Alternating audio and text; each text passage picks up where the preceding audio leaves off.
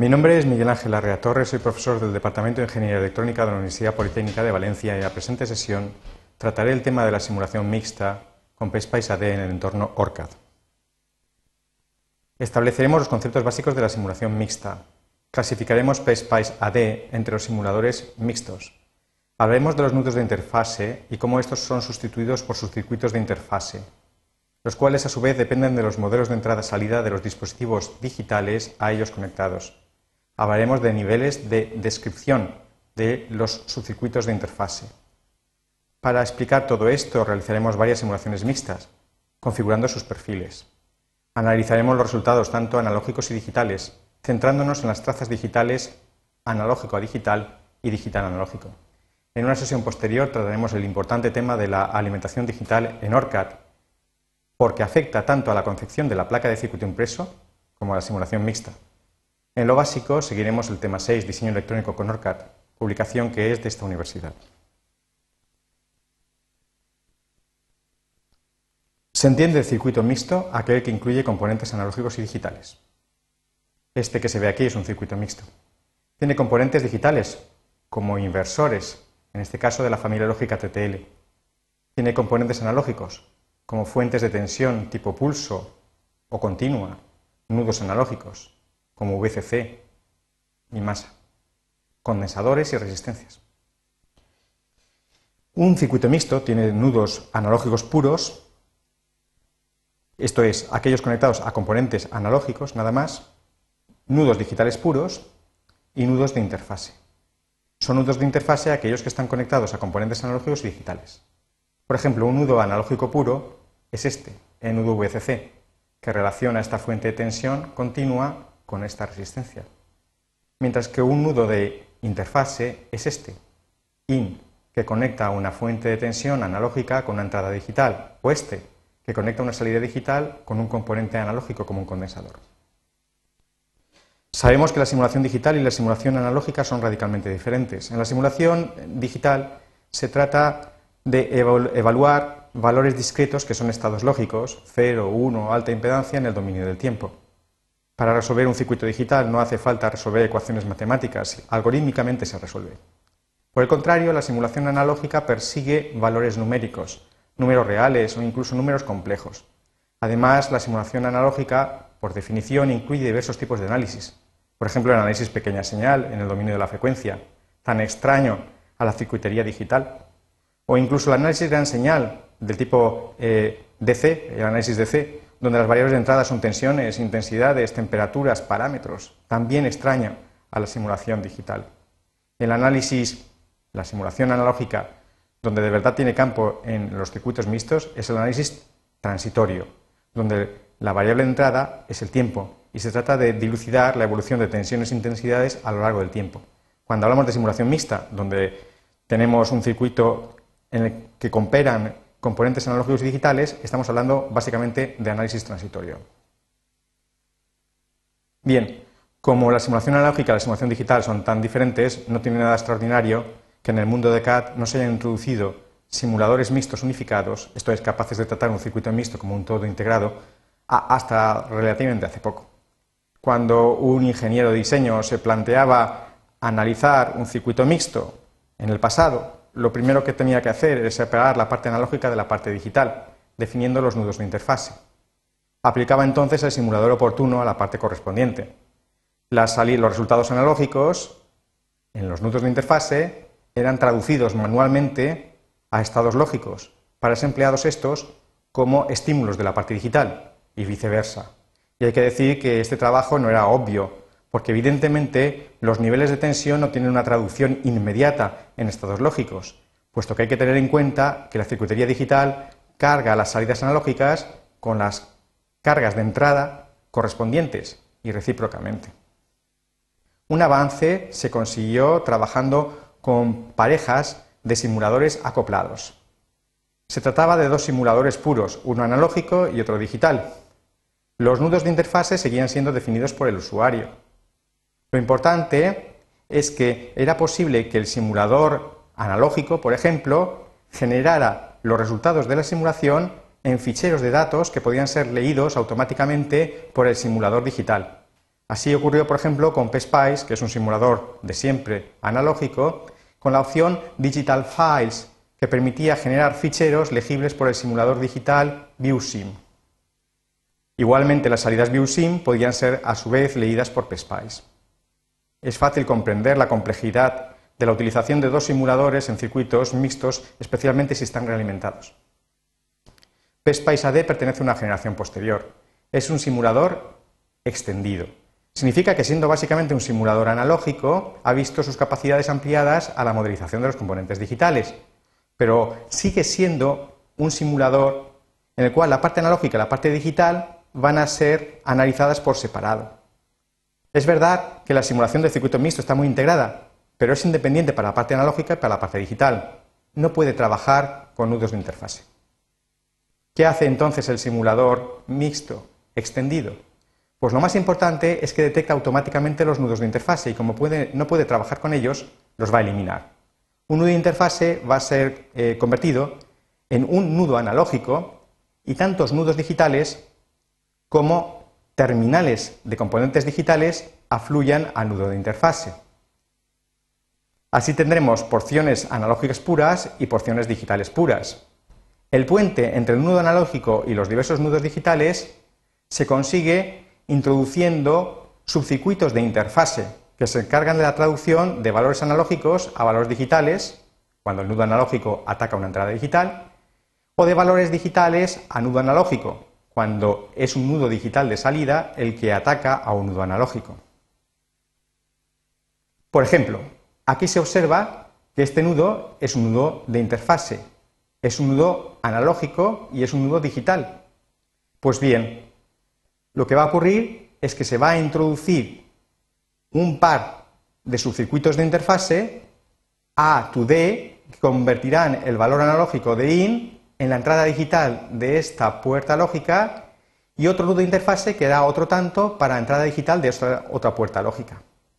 El subcircuito de interfase evidentemente tiene como núcleo un componente, una primitiva de simulación que es el dispositivo tipo O, que es el que se carga de tomar los valores analógicos y convertirlos en estados lógicos, salidas digitales, incorporando además la carga asociada a la salida digital la cual dependerá a su vez en general de los estados.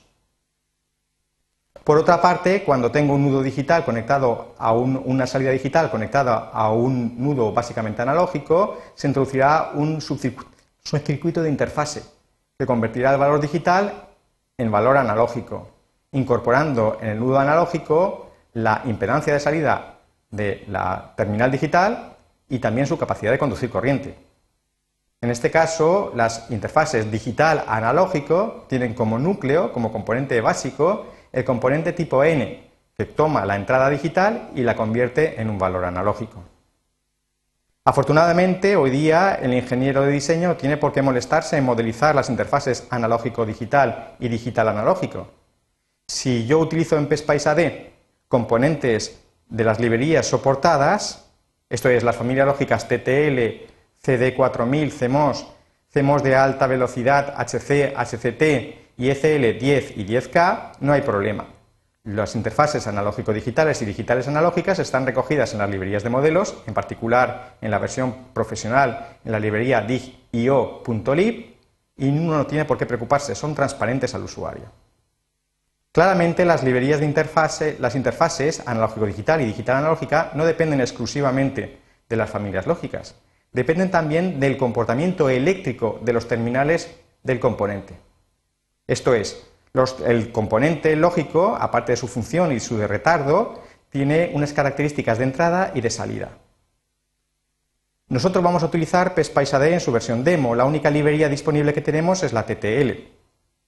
En la versión profesional no solamente está la TTL, sino también sus derivados. Pero en la versión demo solo tenemos la TTL. Si estudiamos la versión TTL, veremos que los modelos de entrada-salida de los componentes incluidos en esa librería son exclusivamente de tres tipos.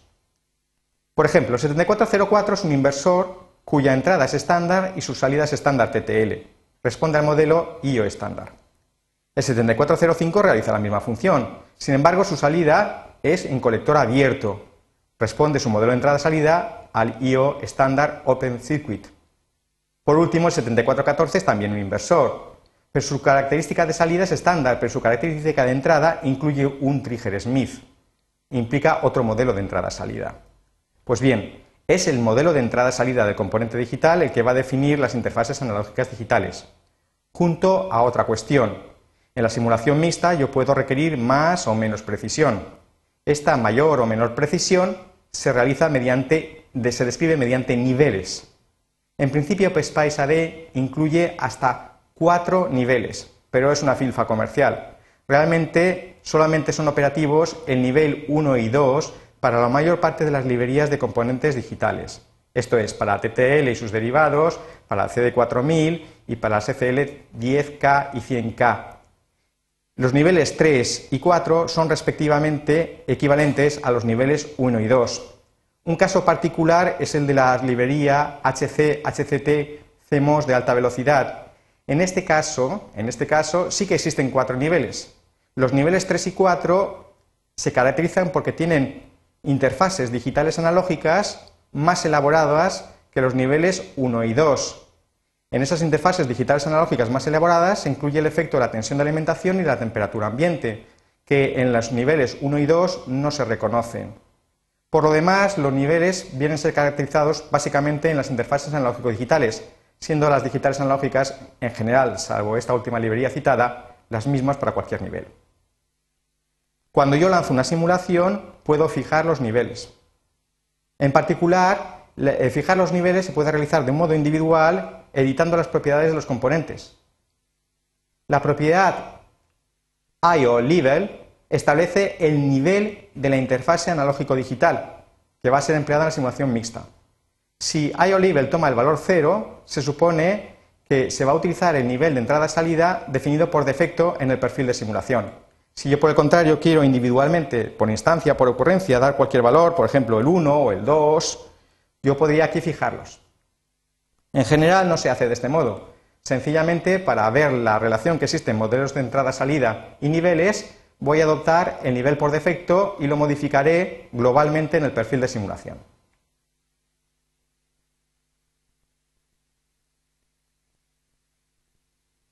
Efectivamente, el esquemático está pensado con muy mala idea. A falta de conocimiento real sobre el comportamiento de los modelos de entrada-salida y sus interfaces, lo que voy a hacer es realizar un barrido de la tensión de entrada de los componentes mediante una señal tipo pulso lo suficientemente lenta como para eliminar los efectos capacitivos de las entradas y de las salidas de las puertas digitales. Fijemos que las puertas digitales en sí mismas realizan la misma función lógica y, sin embargo, su comportamiento eléctrico va a ser radicalmente distinto dependiendo del tipo de terminales que tengamos, de entrada y de salida. Bien, tengo preparada ya un perfil de simulación. Como hemos dicho, el perfil de simulación básicamente va a ser el de un análisis transitorio. Por tanto, en transient, en el análisis tipo, será en el dominio del tiempo, fijamos el tiempo en el cual va a haber simulación y podemos optar por obtener el resultado del punto de polarización, esto es, las condiciones iniciales de la simulación, o bien pasar de él. Supongamos que lo vamos a admitir. Entonces se calculará el punto de polarización en tiempo t igual a cero, o sea, la condición inicial, perfectamente compatible tanto para el circuito analógico como la parte digital. En Options, Gate Level, Simulation, yo puedo fijar el tipo de nivel requerido de las interfaces analógicas digitales. Hemos dicho que hay dos tipos de niveles, en principio para una parte de las librerías y en particular para TTL, el nivel 1 y el nivel 2. Primero vamos a trabajar con el nivel 1. En segundo lugar, es importante saber que cuando vayamos a recoger los datos de la simulación, los nudos de interfase nombrados, por ejemplo IN, van a aparecer como trazas analógicas. Si yo quiero ver las equivalentes digitales a nudo de interfase, entonces tendré que habilitar en Data Collection Digital All, porque si no tendríamos a all but internal subcircuits y no podríamos ver esas traducciones. Digo acepto y lanzo la simulación. Bueno, hay que decir que la fuente V1 y la fuente V3 son iguales. Si las he paralelizado es por la sencilla razón de facilitar la diferencia, visualizar la diferencia entre el nudo IN del inversor con entrada Tiger-Smith de convencional. Vemos efectivamente que las trazas nombradas son de tipo analógico y se observan las formas de onda. Visto así, en el dominio del tiempo no nos dicen gran cosa. Podemos cambiar el eje de las X y lo entendremos mejor comprobando el comportamiento de la función de transferencia. En Axis Settings cojo Axis variable y cambio la variable adoptando la tensión de entrada como la variable del eje de abscisas. Es muy importante esta descripción, voy a hacer un display control y lo voy a guardar, porque después la emplearemos igualmente para visualizar el análisis con nivel 2. Observamos el comportamiento de los diversos inversores. El inversor típico estándar tiene un comportamiento como se ve aquí. VOH 3 voltios y medio, típico TTL, VOL es 100 milivoltios, típico TTL, y lo más interesante en nivel 1 es que entre un valor V y L máximo, que está aproximadamente en 0,8 voltios, y V y H mínimo, que está en 2 voltios, resulta que se obtiene una tensión de salida del orden de 1,35 voltios, la típica tensión de inversión TTL. Lo más importante, por tanto, en nivel 1 es que efectivamente para la tensión de entrada de la puerta digital oscilando entre V y L y V y H, tenemos una señal de salida que en principio va a ser desconocida. La salida en colector abierto nos presenta una curva característica similar, pero en este caso el 1 lógico, el VOH, alcanza valor más alto, 5 voltios, gracias a la resistencia de pull-up analógica, una resistencia convencional. Y lo que es característico es el comportamiento del inversor Tiger-Smith. Tiene una tensión VT más en esta zona del orden de 1,7 voltios y una tensión VT menos del orden de 0,9 voltios. Pero aquí no se produce una indefinición en la tensión de salida, sino que teniendo un comportamiento típico de un Tiger-Smith, sabe resolver la entrada obteniendo una tensión determinada a la salida. La tensión de inversión no es única, depende del recorrido de la señal de entrada. Bien, ya hemos visto cómo se modeliza con el nivel 1. En el nivel 1 hemos visto que efectivamente las curvas características incluyen el efecto de la tensión de entrada entre V y L y V y H para determinadas puertas. Podemos visualizar esto ya como una simulación mixta analógica digital. Vuelvo a dejar como variable del tiempo y vamos a ver los nudos digitales correspondientes. Para ello, fijémonos que el nudo este es un nudo de interfase, entonces aquí hay una salida analógica y aquí hay una entrada digital, aquí se crea un subcircuito de interfase analógico a digital. Entonces la traza aparecerá con el siguiente formato, in dólar A to D, conversión de analógico a digital vemos que la entrada de esta puerta es exactamente igual que esta otra, aunque en principio la entrada estándar de la puerta 7405 podría ser de otro tipo, en cuyo caso la interpretación del valor analógico sería distinto. Este va a recibir como nombre de traza in dólar A2D2, queriendo decir que es la segunda terminal digital conectado al nudo analógico. Por el contrario, en la salida, cada salida tiene su nudo, su nudo analógico asociado, tendremos out, el nombre de la señal, out underscore std, dólar, conversión de digital a analógico. Si hubiera más salidas cortocircuitadas, lo cual no es usual en digital, igualmente la siguiente sería el nombre del nudo, dólar, d 2 a y después el 2, y así sucesivamente. Vamos a visualizarlos. Gracias a que hemos modificado la recolección de datos, podemos verlos todos. Hago trace, add trace, y yo puedo coger solamente los componentes digitales y efectivamente vemos in dólar a to d, la entrada. Podríamos comprobar que la traza correspondiente a la entrada del segundo inversor, el 7405, coincide, no hace falta. Consideraré la salida del inversor estándar y la del colector abierto y después cogeré la entrada típica del Trigger Smith y su salida. Cuando se emplea level 1, los estados lógicos eh, eh, estudiados son 0, 1, alta impedancia, este colorcito azul es alta impedancia, y después también las señales rise, rise, subiendo, falling, bajando, y también la señal X. Las señales rise y falling se corresponden con señales que en la entrada de las puertas digitales varían entre V y L y V y H, monotónicamente crecientes. Y las falling entre VIH y L monotónicamente decrecientes. La señal X aparecerá tan solo cuando en esa transición en torno a dentro del rango entre VIL y VIH no salgamos o se produzca un retorno, en cuyo caso tendremos una señal desconocida que es totalmente inadecuada para la simulación digital. Se ve claramente como el nudo analógico, la, señal analógica es interpretada digitalmente por la entrada estándar, como la salida no es otra cosa que la invertida. En el caso de colector abierto, el 1 lógico es alta impedancia, que solo se materializa con la resistencia de pull-up, Y lo que sí que se ve también claro es el comportamiento de la entrada Trigger-Smith. Se observa que la caída de nivel alto a nivel bajo en esta zona se produce con la tensión Vt-, del orden de 900 milivoltios, hemos dicho, mientras que la subida se produce una tensión Vt de 1,7 voltios. Es importante darse cuenta de que aunque el análisis permite observar estados lógicos R y F, gracias al comportamiento del trigger Smith no se van a visualizar en la simulación. Vemos como, en definitiva, la elección del hardware puede simplificar la simulación. En general, utilizar el nivel 1, que es el nivel por defecto en análisis mixtos, puede dar muchos problemas si las señales de entrada varían muy lentamente o bien se trabaja oscilando en torno a las tensiones VIH y VIL. Sin embargo, este tipo de simulación nos da en general mayor exactitud, si bien es verdad que presenta algún problema. El problema más típico es que el inversor no presenta eh, eh, ganancia en la zona de transición, lo cual puede darnos lugar a un estancamiento de las señales de salida. Una ventaja que tiene el nivel 1 es que nosotros podemos en Simulation, al editar el perfil, considerar no solamente retardos típicos, como hemos cogido, sino incluso retardos worst case, en cuyo caso no solamente se consideran las señales 0, 1, X y Z, sino también las señales R y F. Pero debemos de ser muy cuidadosos, porque las señales R y F, desde el punto de vista de la simulación digital, o sea, aplicando al timing mode, no se refieren tanto a variaciones monotónicas de la tensión con el tiempo, sino a indefiniciones en las conmutaciones de las puertas lógicas, indefiniciones en el dominio de tiempo. Son cosas diferentes. Por eso hay muy poca literatura respecto a la posibilidad de modificar el modo de tiempos en las simulaciones mixtas. Si por el contrario, bueno, antes de nada, voy a cambiar ahora el nivel, vamos a trabajar con el nivel 2, pero por si acaso voy a guardarme esta presentación de pantalla que me parece muy adecuada, con display control, lo voy a llamar Mixat.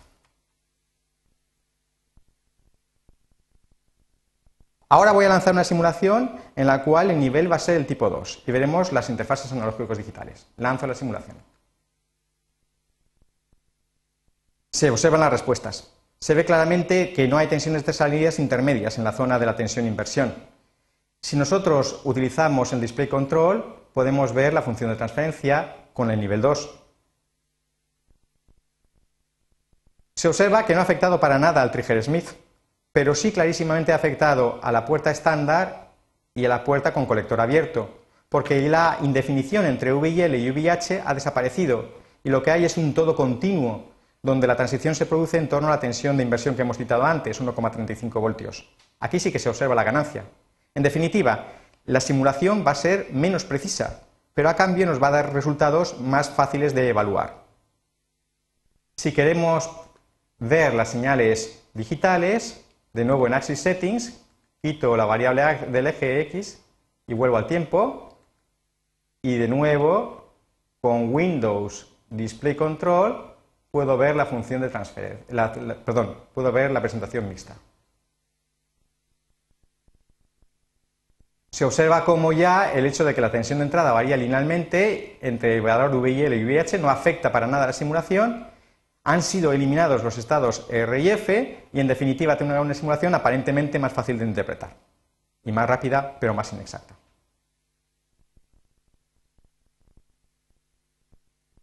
Creo que esto caracteriza bastante bien el comportamiento de los dispositivos digitales y los niveles de modelización de entrada-salida. Tenía dudas sobre la conveniencia de presentar el siguiente esquemático. Este esquemático es conceptualmente muy similar al anterior. Pero en él he sustituido los estímulos de carácter analógico por estímulos de carácter digital. E incluso entre los estímulos, se pueden ver, Edit Properties, he incluido la posibilidad de subir y de bajar, para ver cuál es el comportamiento en este caso.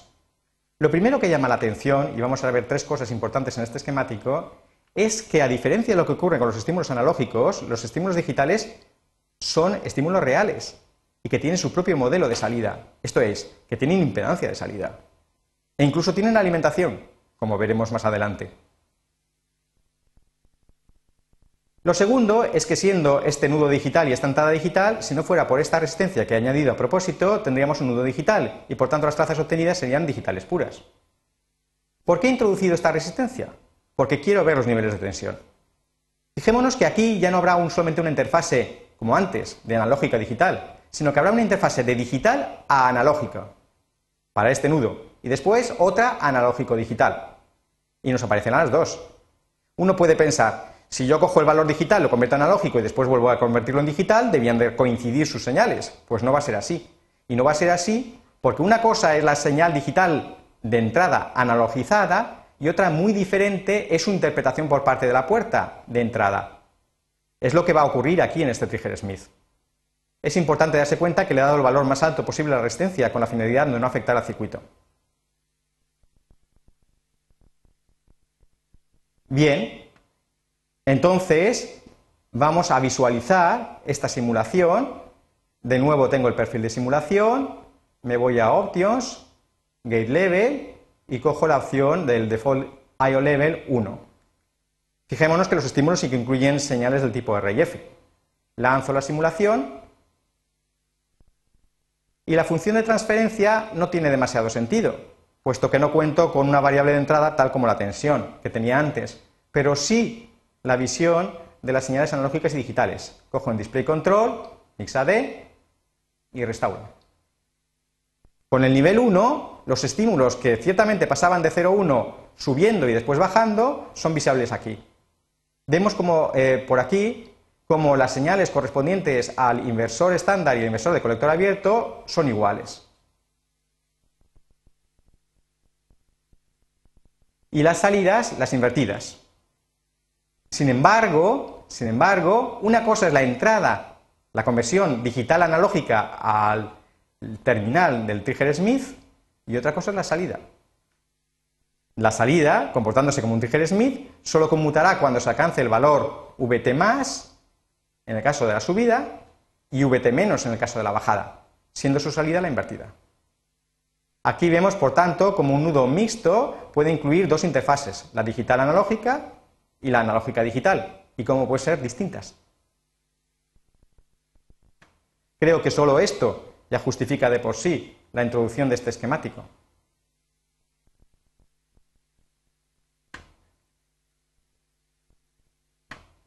Si por el contrario en el perfil de simulación optamos por un nivel 2,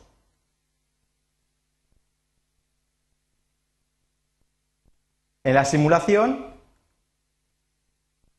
obtendremos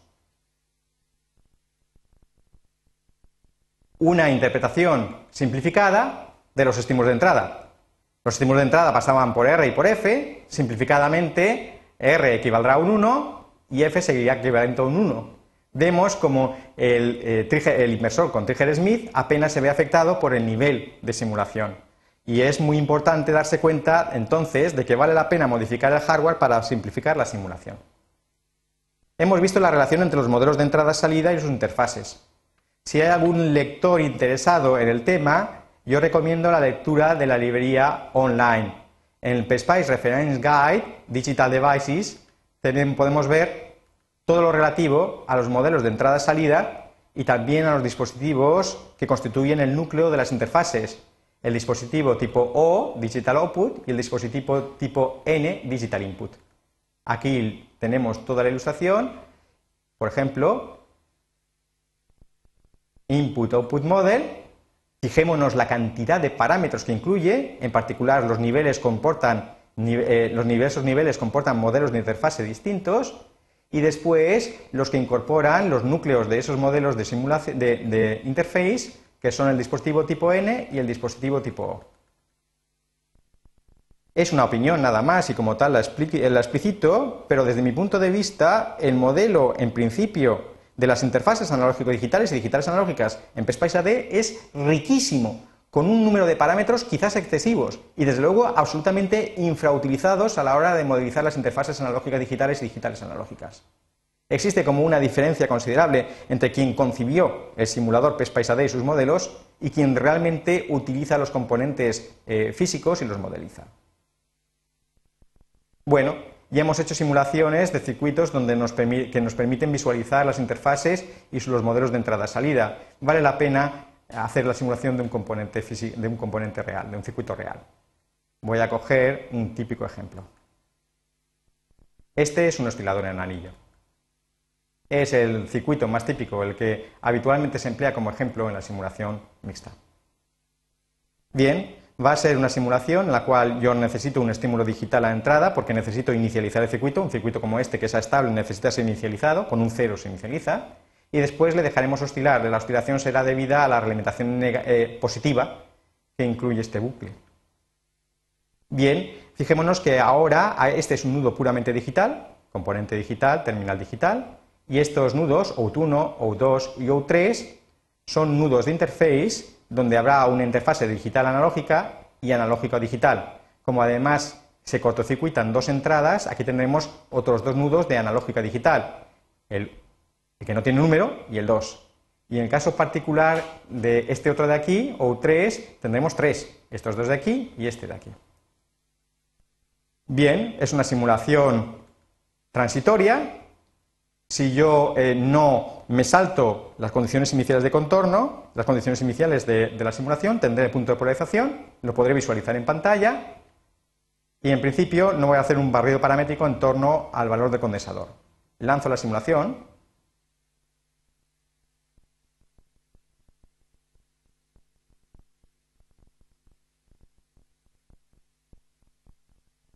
y se obtienen resultados. Voy a fijarme solamente en OT1, en principio, y yo podría aquí incluir trace ADD trace las señales OT1, que hemos dicho primero tiene una interfase digital analógica, como salida que es de la puerta que ataca OT1, después una analógico digital, entrada de la puerta atacada por OT1, y después la salida de la puerta O2, salida O2 digital analógica. Como me he tomado la molestia de utilizar en mi acelerador en anillo, con inteligencia, componentes que tienen terminales de entrada-salida tipo Tiger-Smith, se puede observar efectivamente que una cosa es la señal generada por esta puerta, subiendo, bajando, en el sentido de un 1 o un 0, y esta es la interpretada a su vez por la puerta atacada. Esta es la señal generada por la puerta atacante, esta es su interpretación por la puerta atacada y este es el resultado. Y si utilizamos cursores, que podemos hacerlo, vemos que las transiciones de 0 a 1 se producen naturalmente en esta zona para Vt más 1,7 voltios, mientras que las caídas se producen en esta zona para Vt menos del orden de 0,9 voltios. Yo puedo realizar simulaciones del tipo, eh, bueno, puedo visualizar el resultado del punto de polarización y obtengo los estados lógicos en tiempo t igual a cero y los niveles de tensión. Yo puedo analizar cómo ha sido el procesamiento en PSPICE viendo el netlist creado para la simulación, que es como se ve fiel representación del esquemático, y por el contrario, ver el resultado de la simulación, en el cual, como se observa, hay todo un apartado en el cual se establece la generación de las interfaces analógico-digitales y digitales analógicas, e incluso la introducción de las fuentes de alimentación de esas interfaces analógicas digitales y digitales analógicas, que pueden observarse aquí abajo. Bien, Voy ahora a lanzar una simulación paramétrica, me voy a Parametric Sweep y veremos cómo se puede sacar jugo a una simulación en la cual un parámetro, en este caso, varía. Lanzo la simulación. Tengo diversos runs. La señal de inicialización es común a todos esos runs, no tiene sentido verla. Y podemos, eso sí, visualizar, por ejemplo, la traza digital correspondiente a la salida, OUT4, dólar de TUA, y aquí tenemos el comportamiento de la salida. Y si yo lo que quiero es evaluar, pongo por caso la frecuencia de operación, trace performance analysis, ok, tendré trace ADD trace, que tomar el valor analógico correspondiente a 1 partido, la inversa en definitiva, uy, perdón, el paréntesis de la medida que no es otra que el periodo en un rango determinado de la señal analógica correspondiente, por ejemplo, a VO4 entre los valores 0.5 microsegundos uy 0.5 microsegundos y 2 microsegundos. Y observamos la variación de la frecuencia en función de la capacidad de carga. En suma, hemos descrito en qué consiste la simulación mixta, hemos clasificado el simulador PSPICE AD, hemos hablado de los nudos de interface y cómo se pueden convertir de analógico digitales en digitales analógicas y hemos realizado la simulación de un circuito completo, incluyendo análisis paramétrico y observado sus características. Muchísimas gracias.